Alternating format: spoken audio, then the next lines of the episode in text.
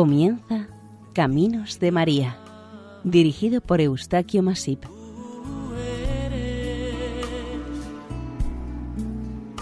entre todas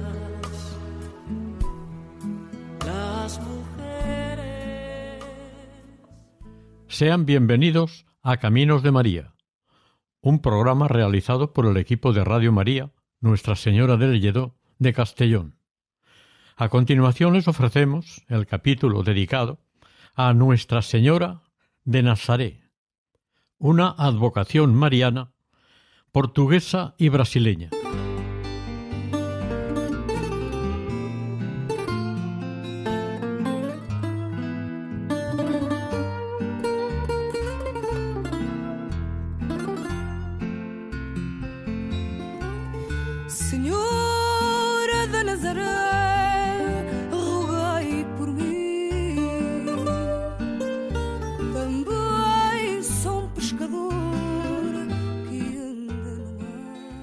Nazaret actualmente es una ciudad israelita de unos 80.000 habitantes que posee una interesante historia en el conjunto de ciudades que pertenecieron y pertenecen al grupo de las tres grandes religiones originarias de Medio Oriente, el judaísmo, el cristianismo y el islam.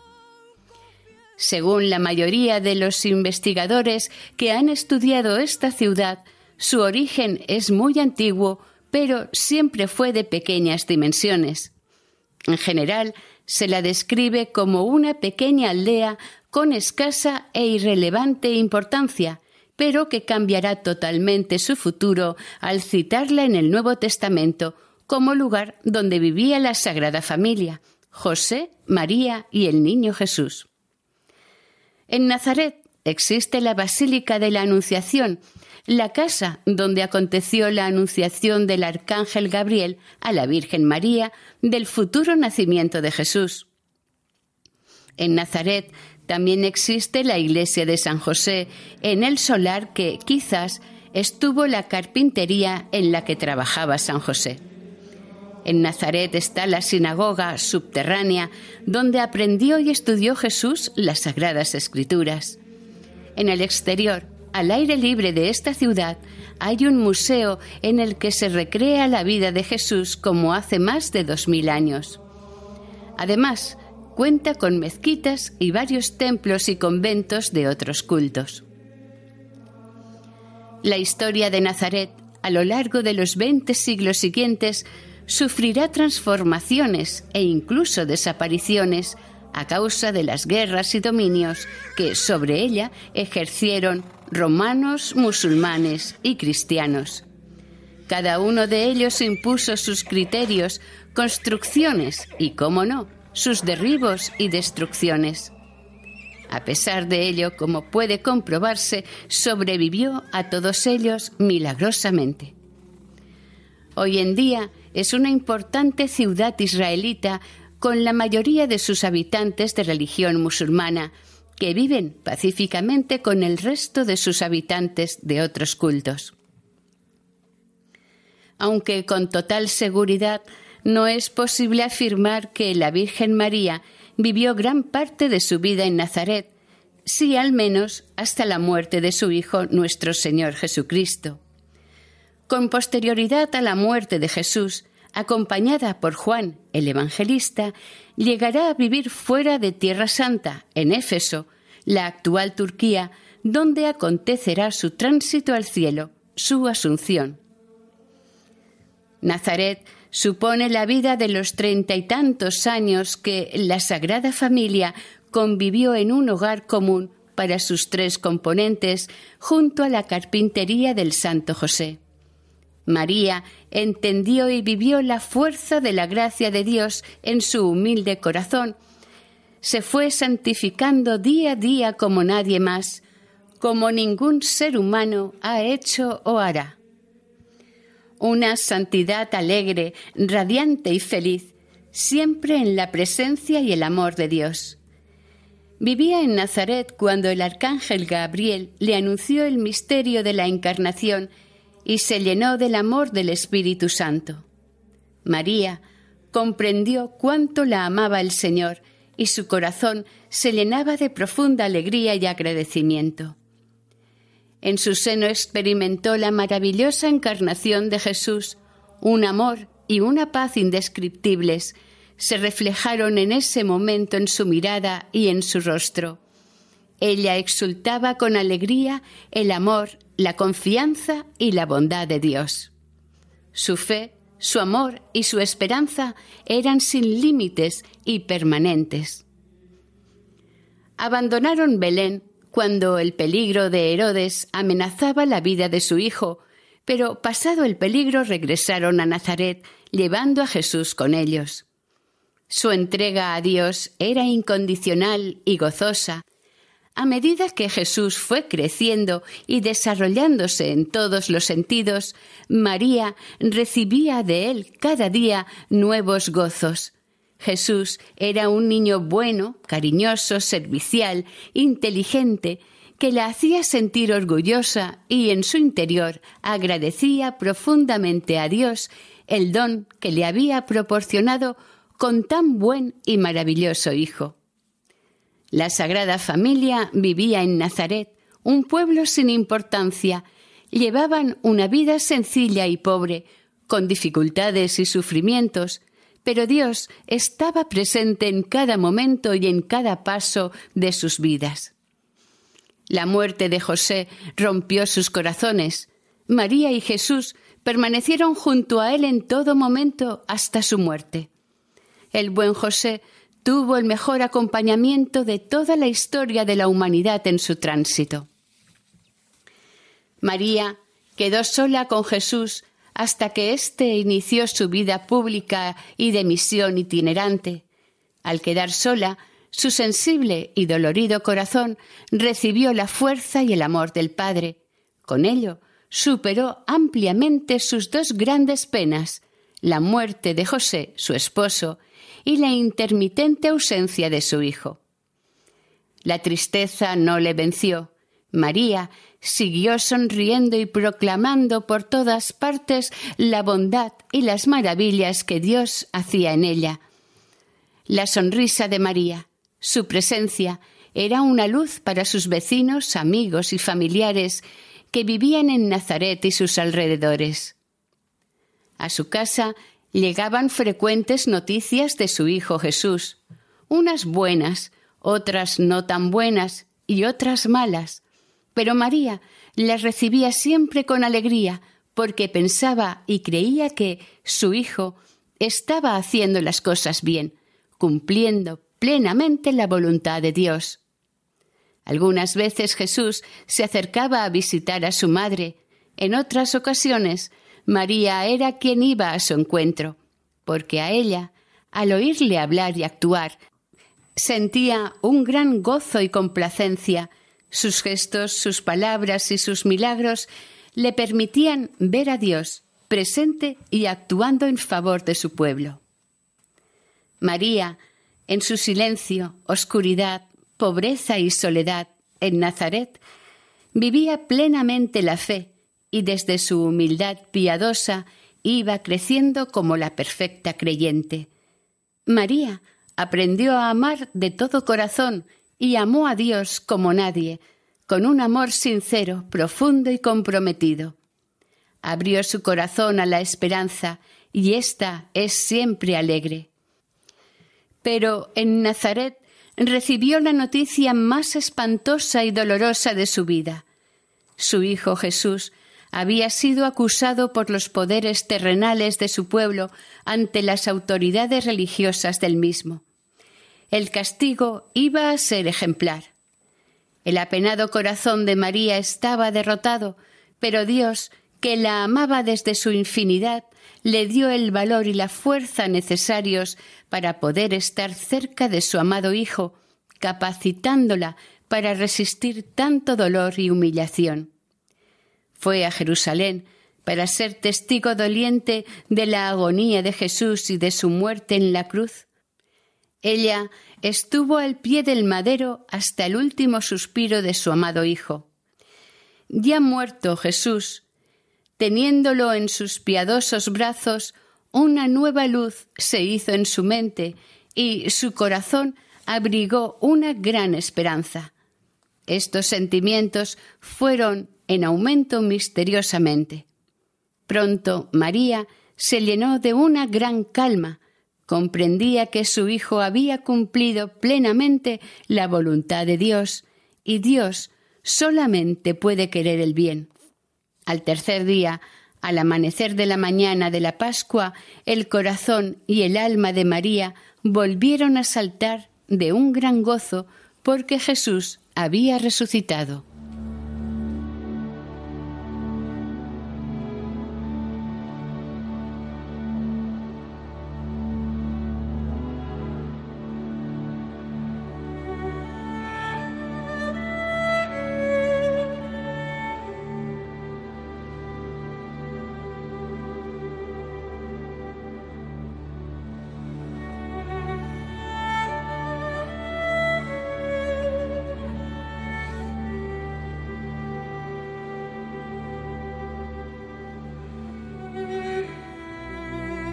En Portugal, al centro oeste del país, a orillas del Océano Atlántico, se encuentra una localidad de unos 10.000 habitantes con el nombre de Nazaré. En esta localidad existe un santuario mariano dedicado a Nuestra Señora de Nazaré o Nazaret. Significan lo mismo. La historia de esta advocación en la península ibérica parece remontarse a los primeros siglos del cristianismo, pero la Virgen de Nazaret, que entra en la historia de Portugal, lo hace en tiempos de la invasión sarracena, a partir del año 711, de la mano de un monje llamado Romano. Este monje estaba en el convento de Cauliniana, en Mérida, quien, huyendo de los invasores musulmanes, se llevó una imagen negra de la Virgen María para reunirse con el último rey visigodo peninsular al que habitualmente acompañaba. Don Rodrigo I, el rey derrotado, logró huir del campo de batalla y con su familia y el fraile de nombre romano llegaron al monte Seano. Era el 22 de noviembre de 711, refugiándose en una antigua iglesia abandonada. Este último llevaba consigo la imagen de la Virgen y un pergamino con las historias de las imágenes de San Brad y San Bartolomeo. Al parecer se refugiaron luego en el convento de San Giao. Pasado poco tiempo, se separaron para vivir como eremitas. El rey se quedó. El monje se llevó consigo la imagen y se instaló a unos tres kilómetros del monte en una pequeña cueva sobre el mar. Cuando llegaron a una zona que se conoce ahora como de Nazaré, a la orilla del océano en la costa portuguesa, se vieron acorralados por los sarracenos y entendieron que no podían escapar de sus perseguidores. Para proteger las reliquias de los santos y la imagen de la Virgen, se les ocurrió esconder la imagen entre unas rocas y durante más de cuatrocientos años permaneció escondida en este lugar. Otra versión nos dice que don Rodrigo enterró en la gruta al fraile romano cuando éste falleció. La Virgen Negra siguió estando entronizada en el altar de la capilla. La primera historia que se contó sobre esta imagen mariana lo hizo, en el año 1609, Fray Bernardo de Brito, en la corte de la monarquía portuguesa. Este monje era un cronista portugués de Alcobasa, que había encontrado un documento en el registro de su monasterio, en el que se informaba de una donación territorial el año 1182 en este registro figuraba la entrega de una imagen de la Virgen, venerada en los primeros años del cristianismo en Nazaret de Galilea, el lugar de nacimiento de la Virgen María. De Galilea fue llevada a Constantinopla, donde los iconoclastas determinaron la destrucción de las imágenes de las iglesias y en el siglo V fue llevada a un convento que existía cerca de la ciudad hispana de Mérida. Estaba custodiada por el monje de nombre Cirico, y desde aquí, como se ha narrado anteriormente, fue llevada al sitio de Nazaret, en el año 711, donde todavía se venera. A principios de la Edad Media, en Europa, aparecieron centenares de imágenes marianas conocidas como vírgenes negras, generalmente talladas en madera, de pequeñas dimensiones, y que estaban unidas a una aparición milagrosa. Aquellas imágenes y las que se replicaron quedaron repartidas por todo el continente europeo y luego por el resto del mundo. En el año 1182 aconteció un hecho extraordinario que supuso el inicio de una gran devoción a esta imagen de la Virgen en Portugal. Unos pastores, que acompañaban a sus rebaños por los pastos de esta zona costera portuguesa, encontraron una preciosa imagen de la Virgen entre unas rocas. Este hallazgo dará pie al origen de la leyenda de Nazaret. Sucedió en este lugar un milagro que salvó la vida al alcalde de Castelo do Porto de Mos, una localidad costera portuguesa. El alcalde era don Fuas de Roupiño.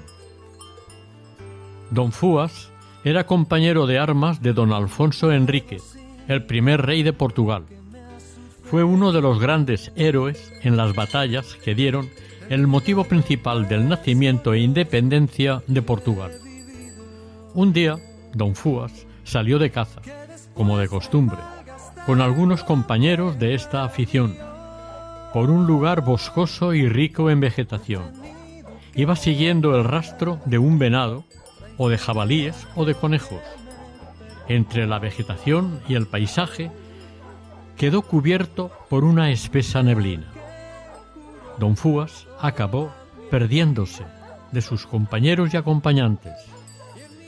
En un claro de la niebla vio por un momento un venado enorme y como cazador experto galopó hacia el animal que se dirigía hacia el borde de un alto peñasco oculto en la niebla. El cazador vio cómo el venado se lanzaba entre la niebla y don Fuas lo persiguió, pero se dio cuenta de que iba a saltar al vacío montado en su caballo. Este se encabritó y no había forma de frenarlo con tal exceso de velocidad.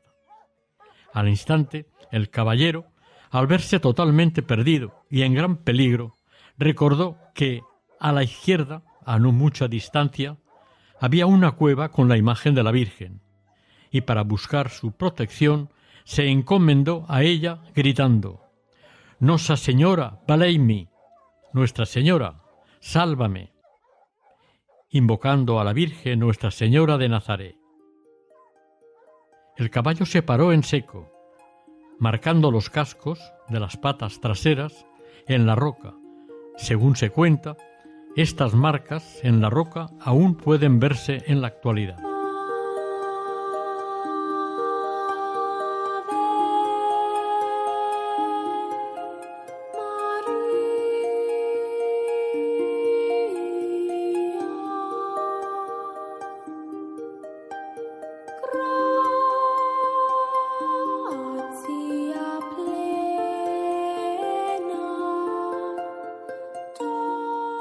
Recordamos que están ustedes escuchando el programa Caminos de María, el capítulo dedicado a Nuestra Señora de Nazaret.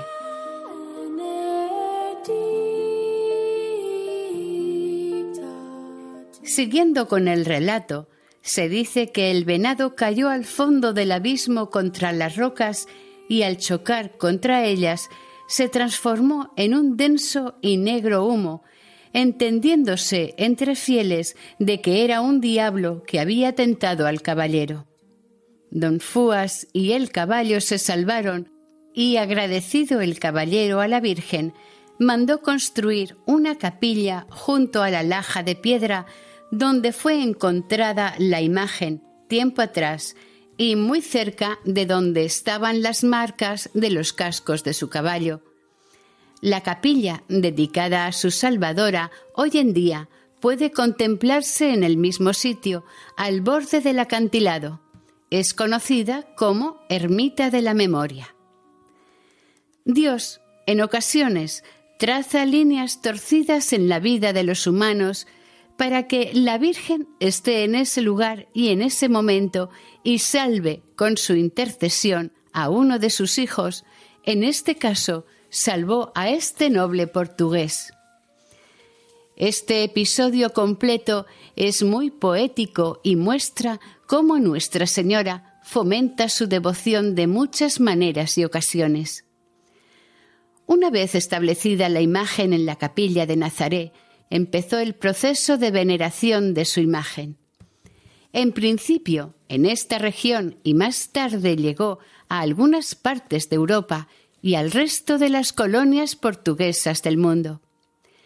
La difusión de esta advocación se debió sobre todo a los padres jesuitas, quienes tienen su principal casa de estudios en el monasterio jesuita en Portugal y que está dedicado a Nuestra Señora de Nazaret. La ubicación del santuario de la Virgen de Nazaret se asentó en principio en Pederneira y luego en sitio sobre la playa, con el fin de que sirviera de refugio a los habitantes del lugar contra las incursiones de los piratas que llegaban hasta estas costas. Primero fueron los vikingos, que procedían del norte de Europa y saqueaban los pueblos costeros, cautivaban a las jóvenes, las raptaban y se las llevaban. Pasado un tiempo, los piratas eran ingleses, franceses y holandeses, hicieron lo mismo que los anteriores, y el santuario, al menos, siguió siendo lugar seguro para las mujeres. Estas incursiones de piratas europeos se dieron hasta el siglo XIX. En Nazaret existen tres santuarios en los que se llegó a venerar esta imagen de la Virgen. El primero fue la cueva o gruta de la Ribera, en la que Fray Romano vivió y tras su muerte fue enterrado. La segunda fue la capilla de la memoria, la que mandó construir don Fuas Roupinjo. Es una construcción del siglo XIV, levantada con arcos primitivos en su exterior. Esta ermita tiene forma cuadrada en su base, con cuatro metros y medio de ancha. Se decoró su exterior con esculturas de piedra que en la actualidad no existen. Su altura hasta la base de la pirámide es de tres metros. En la puerta hay un panel de azulejos con el escudo de Portugal, dentro de una concha. Sobre la puerta una imagen de Nuestra Señora de Nazaret, tallada en bajo relieve, con tres figuras de rodillas que la flanquean y parecen dar la bienvenida al peregrino que la visita. En la pared sur, un panel de azulejos recuerda a los devotos los momentos cumbres del milagro. En este santuario estuvo la imagen unos cuantos años, hasta 1377. El techo piramidal de la capilla de la memoria está totalmente embaldosado y en una esquina figura un calvario. El interior de la ermita está dividido en dos plantas y las paredes y la bóveda están cubiertas de azulejos de principio del siglo XVIII. En el piso superior también hay un altar con azulejos de principios del año 1700. En las paredes laterales destacan y pueden contemplarse dos losas con la historia de esta advocación. Los lados de la pirámide tienen cuatro paneles añadidos a la obra en tiempos posteriores. En cada panel se representa una figura de origen vegetal. Uno tiene una rosa, otro una palma, el siguiente un cedro, el cuarto un ciprés, y cada uno de ellos una cita bíblica, es decir, unos versículos bíblicos dedicados a la Virgen María, comparando cada uno de los dibujos con las virtudes de la Virgen María. El piso inferior tiene una pequeña ventana abierta al abismo, al precipicio sobre el que está construida. Esta estancia está cubierta con una bóveda y tiene un panel representando el milagro de Don Fúas. En esta dependencia está el acceso y entrada a la cueva donde se conservó la imagen de Nuestra Señora de Nazaret desde el año 711 hasta el 1182, año en que se construyó la capilla en la cueva, pero que fue olvidada por todos durante siglos. La popularidad de esta imagen mariana durante el tiempo de los descubrimientos fue muy importante entre las gentes del mar. Por ejemplo, los grandes navegantes y descubridores de tierras lejanas, Vasco de Gama y Pedro Álvarez Cabral, visitaron este santuario en peregrinación antes de salir sus expediciones, pero cuando regresaron de las lejanas tierras volvieron a este santuario a dar gracias a Nuestra Señora. A partir de este mismo año 1182 se iniciaron las obras del tercer santuario por mandato del rey Fernando I. Este tercer santuario tardó varios siglos en completarse porque hasta el siglo XVII no se le fue dando la forma y dimensiones que han llegado hasta nuestros días. Se inició un santuario de grandes dimensiones con cabida para los muchos peregrinos y participantes que acudían a las multitudinarias romerías que se celebraban.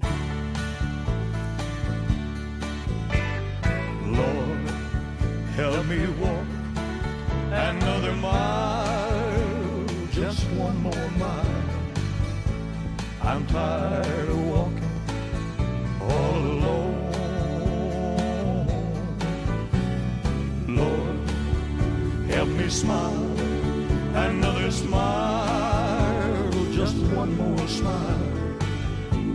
You know I just can't make it on my own.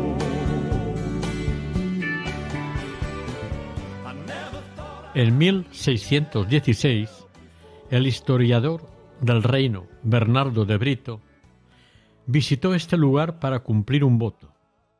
Intentó encontrar la cueva en la que se encontró por primera vez en Portugal esta imagen mariana.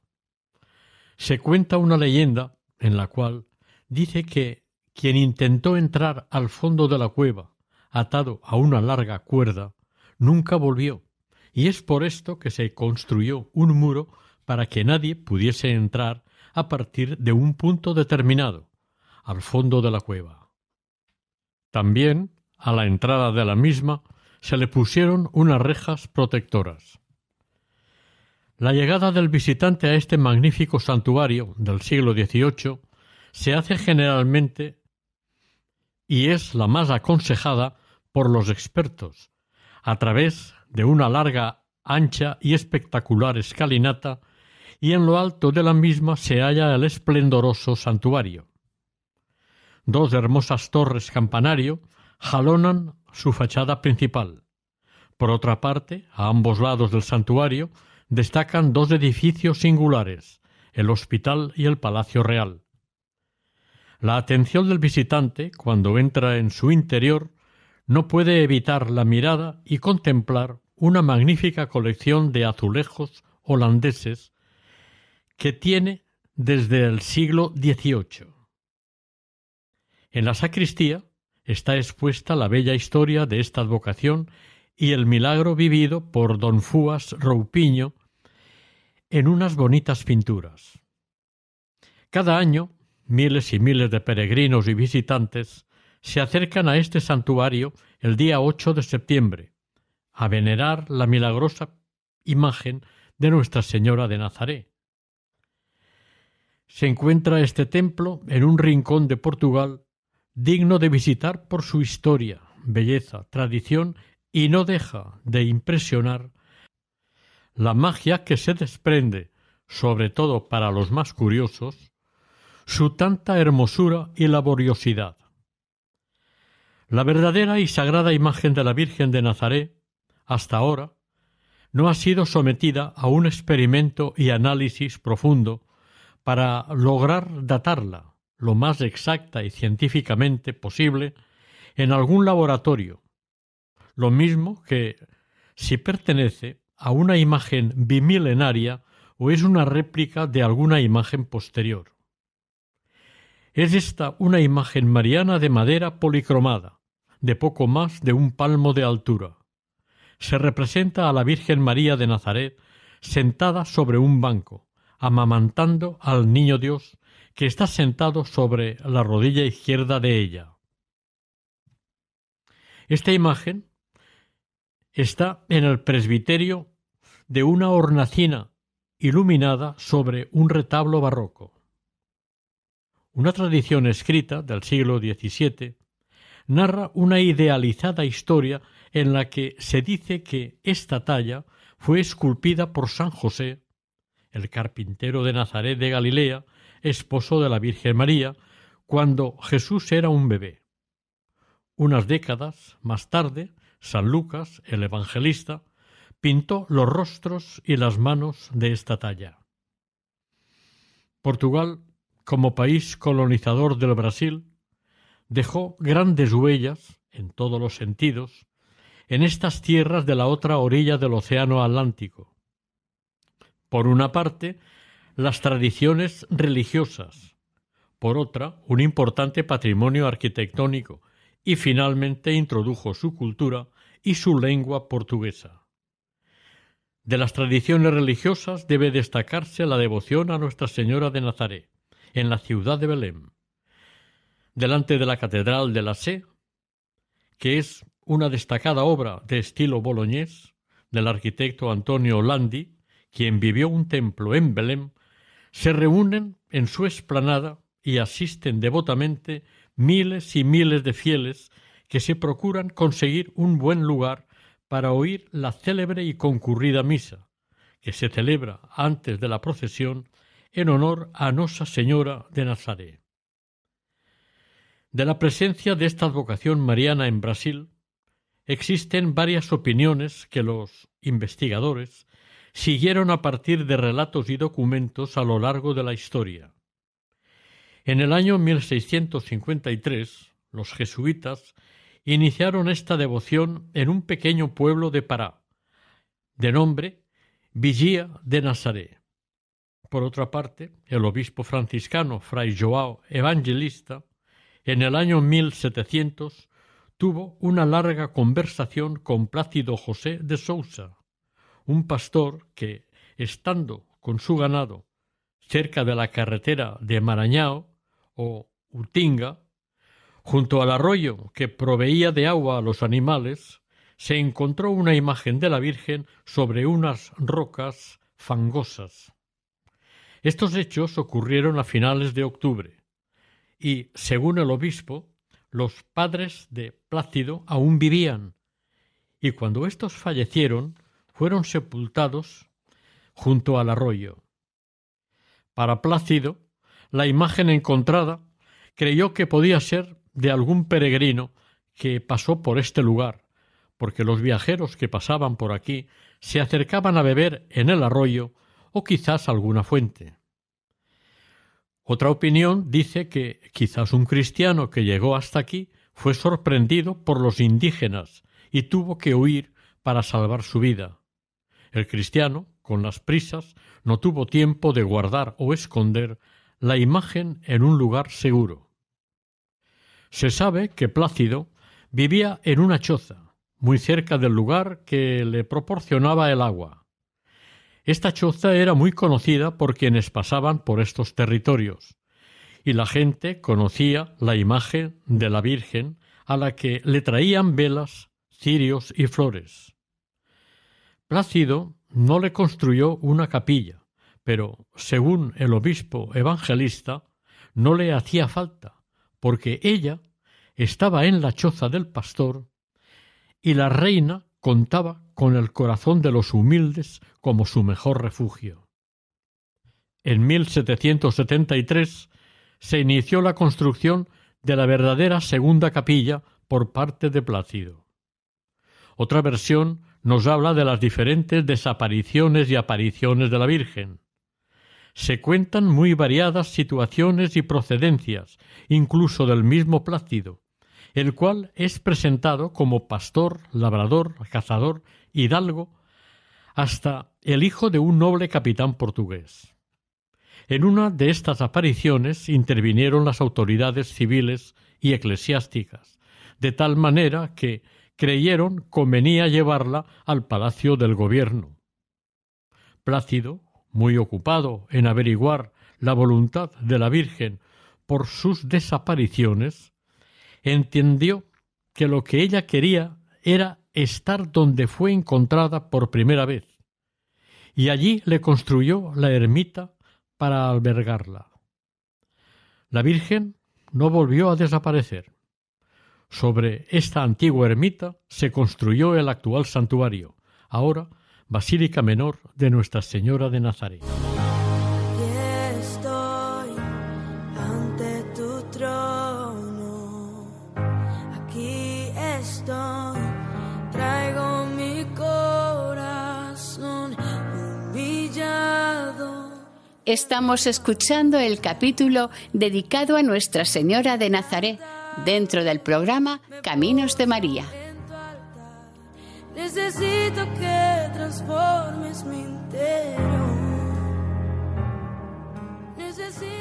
A partir del siglo XVIII, los portugueses que se desplazaron hasta Brasil llevaron esta advocación de Nuestra Señora de Nazaret hasta el nuevo continente. La historia de esta advocación despertó un gran interés entre los habitantes de la costa oriental sur del continente americano. Si en Nazaret, de Portugal, la devoción a esta imagen de la Virgen fue perdiendo poco a poco su esplendor, en Icoarací, a unos 20 kilómetros de la ciudad brasileña de Belém, como consecuencia de un milagro acontecido a finales de este mismo siglo, comenzó una gran advocación mariana de inesperadas dimensiones. Los nativos y los procedentes de Portugal y de otros países europeos asumieron absolutamente y de corazón el venerar a esta advocación de la Virgen María. Con el fin de expresar su cariño y devoción a la Virgen de Nazaret, desde hace más de 200 años se celebra una extraordinaria fiesta en honor a Nuestra Señora que es conocida como el Cirio de Nazaret.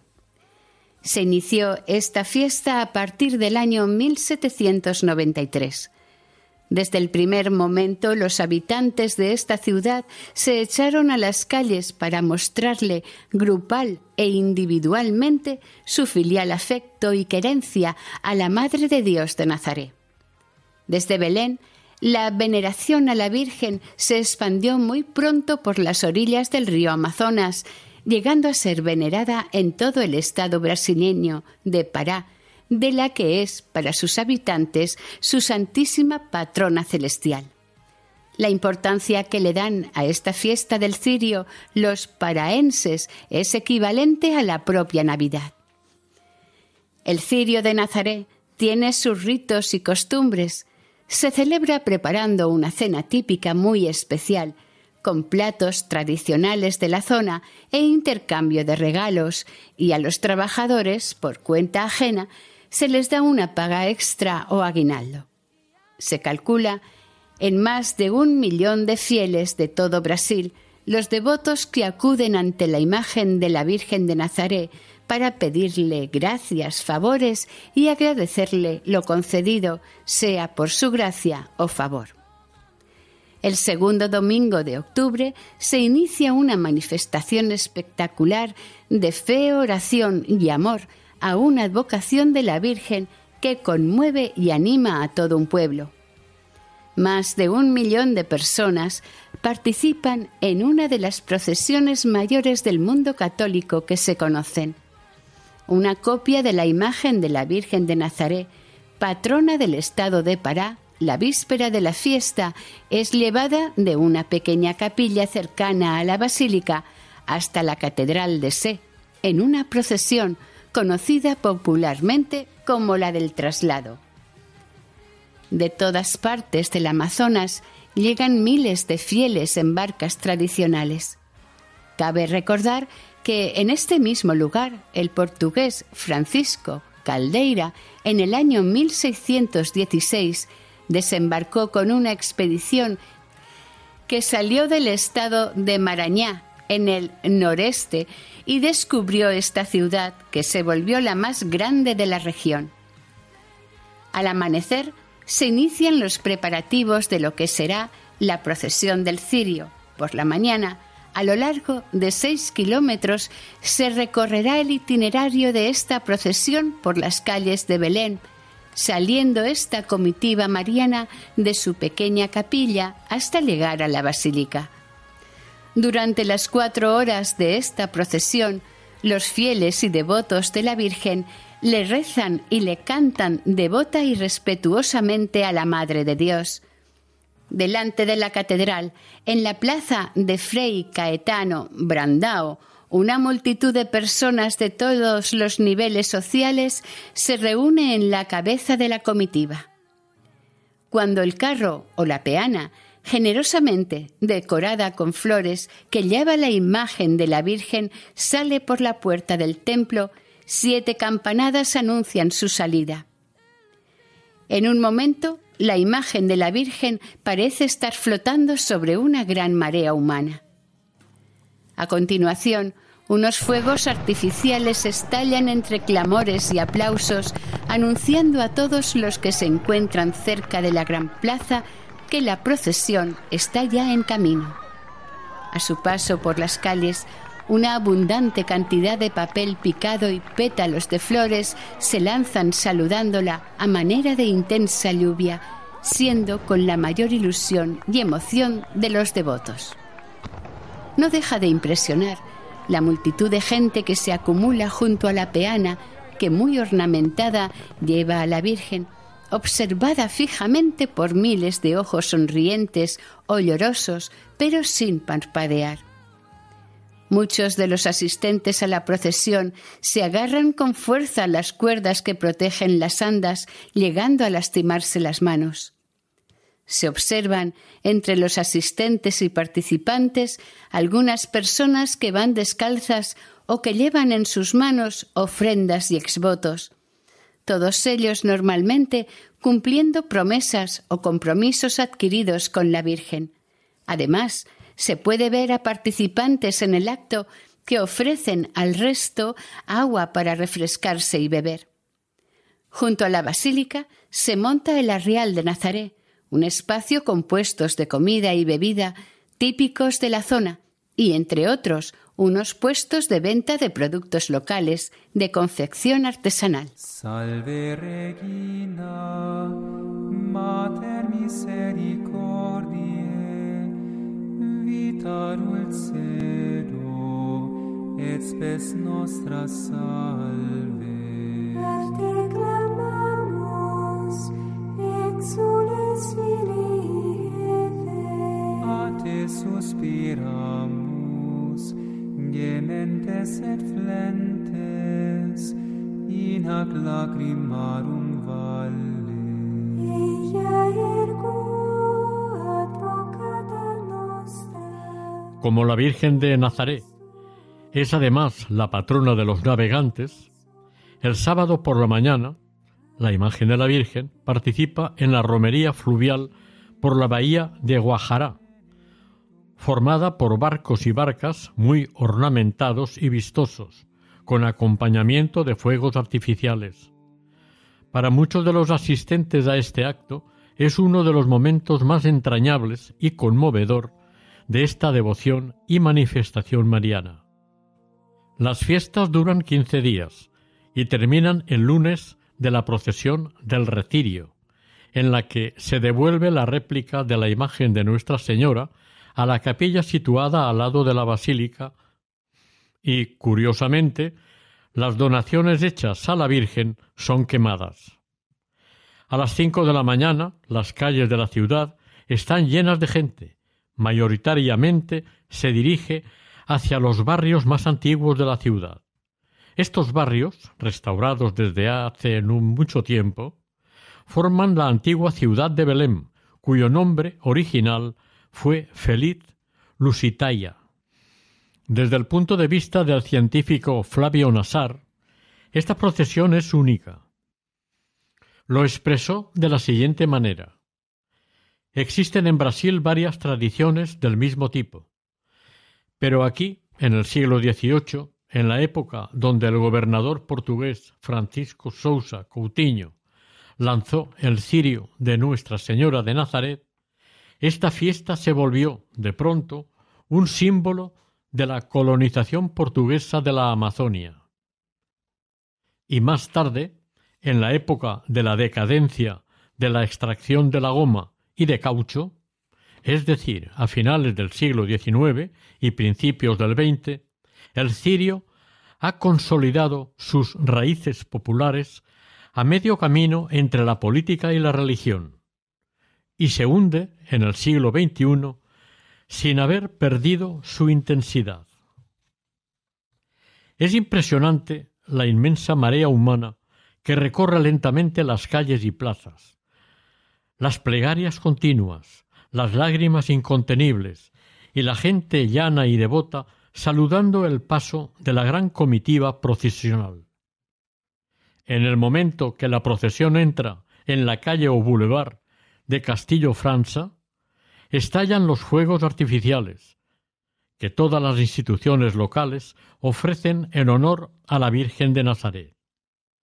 Los fieles presentes están emocionados, levantan sus miradas y sus brazos hacia el cielo, como si estuviesen penando. El ambiente es de un gran fervor y a la vez de consternación.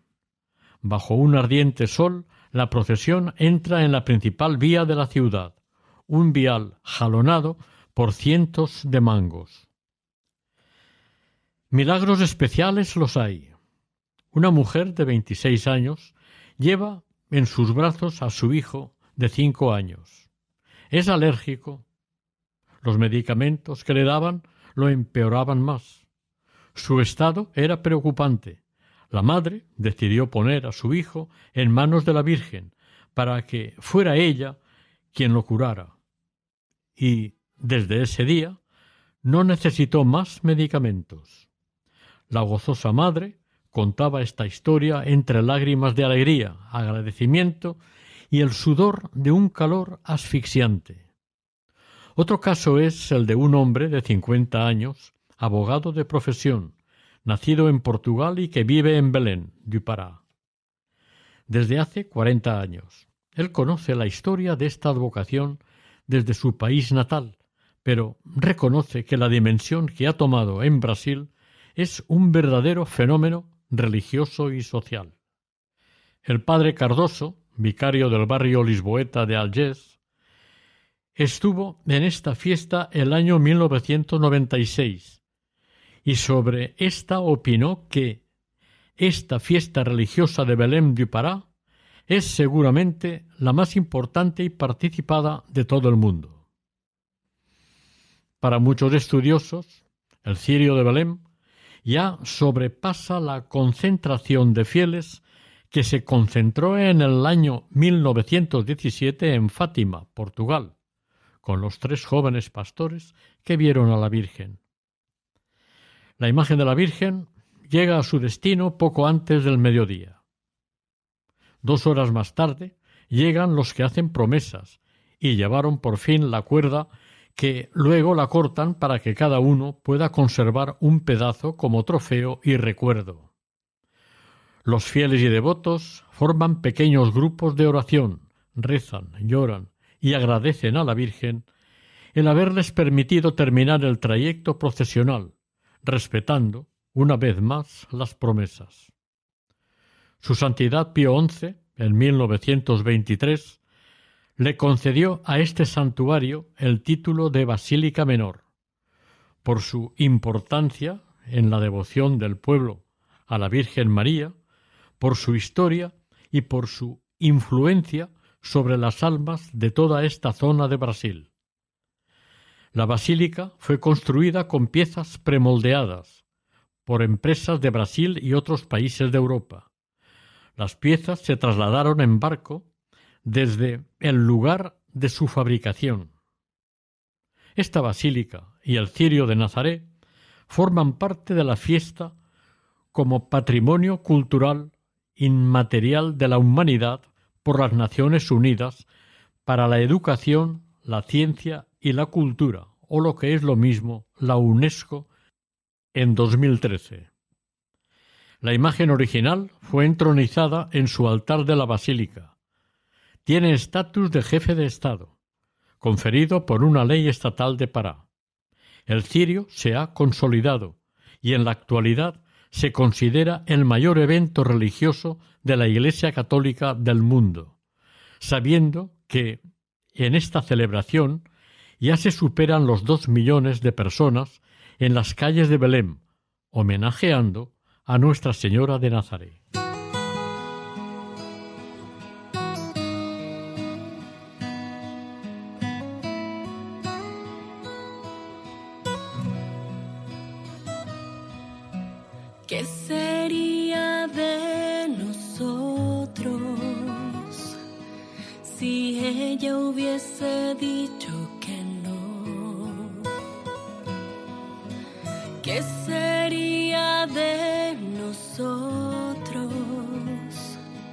Sin su sí que nos dio la salvación? Hoy me gozo de tener nueva vida, pues mi madre abrió el cielo para mí. Acogió tu santa vida en su vientre,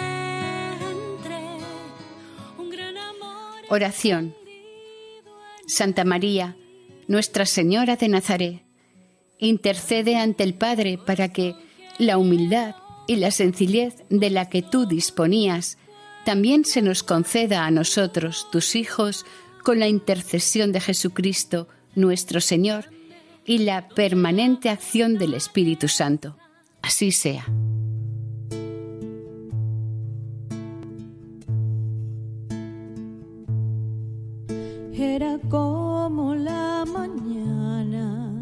Y con ella amanecía ese sol que al mirarla en sus brazos se dormía. Ella es, ella es, ella es María.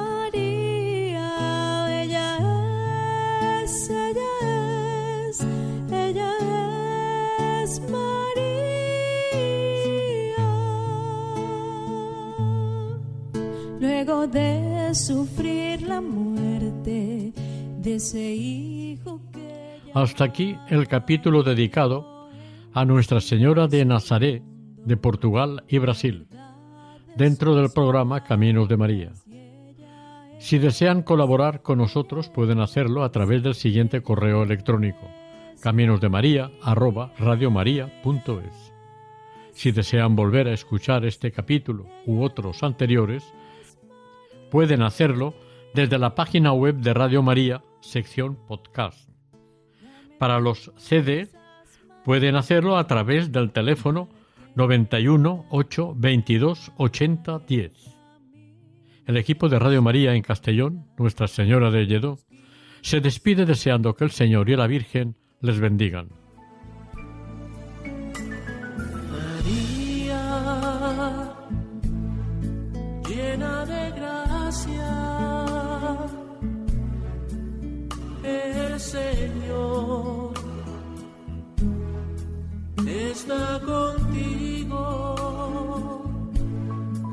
Han escuchado en Radio María Caminos de María, dirigido por Eustaquio Masip.